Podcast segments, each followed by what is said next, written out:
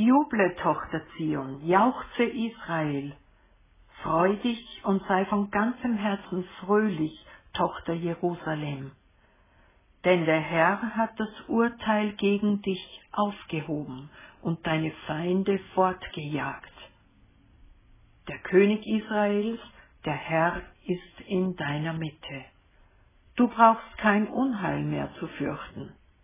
Dann sagt man zu Jerusalem, Fürchte dich nicht, Zion, verlier nicht den Mut. Der Herr dein Gott ist in deiner Mitte, er ist ein starker Held, der Rettung bringt. Er freut sich sehr über dich und geht in seiner Liebe über deine Fehler hinweg. Er jubelt über dich voller Begeisterung. Ich sammle diejenigen ein, die traurig sind, fern von der Festversammlung und fern von dir. Ich habe das Unglück von dir weggenommen, damit du die Schande nicht länger ertragen musst. Ich werde den Hinkenden helfen und die wieder einsammeln, die sich verirrt haben. Wenn es soweit ist, werde ich euch wieder zurückholen und euch wieder zusammenbringen. Ja, bei allen Völkern der Erde werde ich euch Ansehen und Ruhm verleihen. So wird es sein, spricht der Herr, wenn ich vor euren Augen euer Schicksal wende.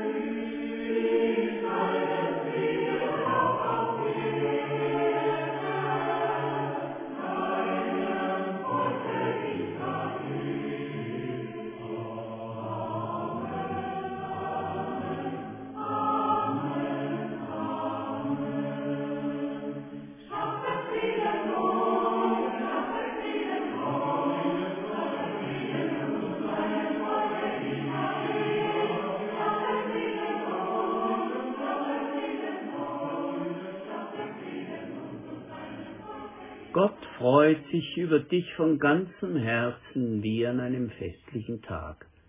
So heißt ein Satz aus dem Abschnitt Zephania 3, 11 bis 20 in der Luther-Übersetzung. Dieser Vers ist etwas ganz Besonderes. Nur an wenigen Stellen wird so ohne Wenn und Aber gesagt, dass Gott sich aus ganzem Herzen über sein Volk freut. Ohne Rückhalt lässt Gott die Zärtlichkeit seines Vaterherzens fließen und sieht glücklich auf das Treiben seiner großen Familie. Ich nehme diese Sätze aus der fernen Geschichte und höre sie ganz persönlich heute. Ich lasse mir von meinem Vater im Himmel sagen, mit welchen Augen er auf mich sieht, durch Jesus. Er freut sich über mich von ganzem Herzen wie an einem festlichen Tag. Doch irgendetwas in mir sträubt sich dagegen. Auch in mir hat sich tief drinnen ein Bild von Gott festgesetzt, das mir suggeriert, Gott liebt dich zwar, aber er hat dabei tiefe Runzeln auf der Stirn und ist frustriert, wenn er auf dich sieht. Da finde ich es schlichtweg wunderbar, dass hier von Gott gesagt wird, er freut sich über sein Volk. Nicht süßsauer und mit vielen Vorbehalten, sondern von ganzem Herzen, wie an einem festlichen Tag. Worauf baut sich denn die Beziehung zu seinem Volk auf? Einige Beobachtungen. Das Volk, über das sich Gott von ganzem Herzen freut, gründet sich auf eine Vergebungstat.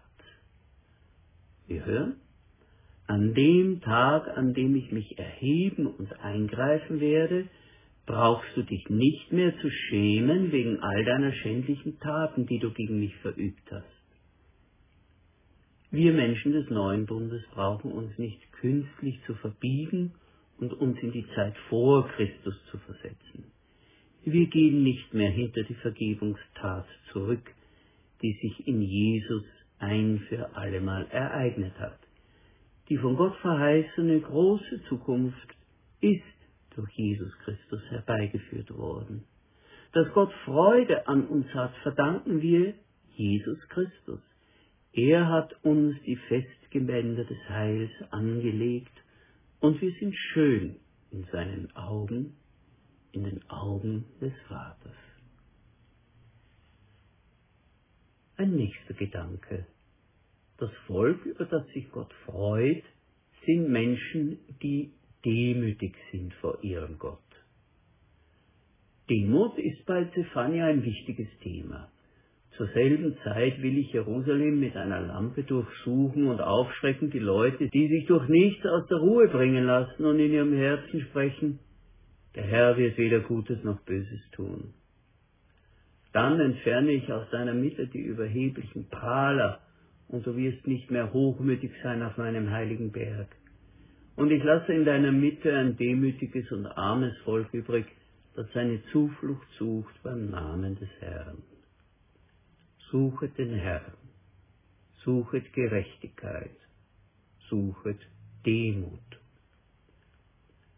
Demut besteht nicht in religiösen Verrenkungen. Sie besteht darin, dass man sich selbst nicht länger aufbläht, sondern sich selbst ganz nüchtern in die Augen sieht und all das Unfertige, das Unsaubere, das Versagen und die miesen Seiten an einem selbst ohne Entschuldigung feststellt. So kommt man dann zu Gott und weiß, dass man völlig auf sein Erbarmen angewiesen ist. Und dann nimmt man bescheiden und dankbar seine angebotene Gnade an. Darauf angewiesen zu sein, dass man beschenkt wird, ist eine Kränkung für unseren Stolz. Und sich mit Gottes Vergebung beschenken zu lassen, umso mehr. Denn mit der Gabe müssen wir auch die dahinterstehende Diagnose akzeptieren. Es gibt keinen Unterschied. Alle haben gesündigt und die Herrlichkeit Gottes verloren. Ohne es verdient zu haben, werden sie gerecht gemacht, dank seiner Gnade durch die Erlösung in Christus Jesus. Römer 3, 22 bis 24. Die Prahler, von denen bei Zephania die Rede ist, sind selbstsicher und hochfahrend. Sie meinen, alles fest im Griff zu haben und mit Gott und der Welt beliebig umspringen zu können. Gott aber sammelt sich ein demütiges Volk, das seine Vergebung annimmt. Ein nächster Gedanke. Das Volk, über das sich Gott freut, besteht aus Menschen mit einem ungeteilten Herzen. Gleich mit seinen ersten Sätzen zieht Zephania über die her, die sich dem Baalskult zugewandt haben, sich auf den Flachdächern ihrer Häuser niederwerfen, um Gestirnen als Gottheiten zu huldigen und die bei dem grausamen Gott Moloch schwören. Über alle, die dem Herrn den Rücken kehren, die ihn nicht suchen und nicht nach ihm fragen. Gott sucht das ungeteilte Herz. Bist du mit ungeteilten Herzen bei ihm, bei Jesus Christus? Suchst du immer wieder den Weg zurück zur ersten Liebe, wenn sie vielleicht schon erkaltet ist? Dann darfst du dich auch von diesen Worten betroffen fühlen. Er freut sich über dich und erneuert seine Liebe zu dir. Er jubelt über dich und frohlockt, wie man frohlockt an einem Festtag. Eine weitere Beobachtung. Das Volk, über das sich Gott freut, besteht aus Menschen aus allen Völkern und Nationen. Unmittelbar vor dem Abschnitt mit unserem Predigtext stehen bei Zephania die Worte, dann will ich den Völkern reine Lippen geben, dass sie alle des Herrn Namen anrufen sollen und ihm einträchtig dienen. Immer wieder leuchtet diese große Zukunft bei den Propheten auf. dass sich die Grenzen des Gottesvolkes ausdehnen und Menschen aus allen Völkern und Sprachen, Kulturen und Hautfarben darin Platz haben.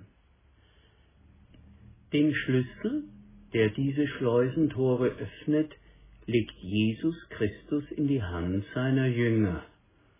Mir ist alle Macht gegeben im Himmel und auf Erden, darum geht zu allen Völkern und macht alle Menschen zu meinen Jüngern, tauft sie und lehrt sie, alles zu befolgen, was ich euch geboten habe.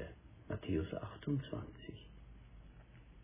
Wir leben in glücklichen Tagen der Missionsgeschichte, weil wir es mit eigenen Augen sehen können, wie dieses Wort unseres Herrn bis an die Enden der Erde vorgedrungen ist und von dort wieder fruchtbeladen zurückkommt. Gleichzeitig können wir das wunderbare Lied des Zephania mitsingen. Juble, du Volk des lebendigen Gottes, der Herr, dein Gott, ist in deiner Mitte. Er jubelt über dich und frohlockt, wie man frohlockt an einem Festtag.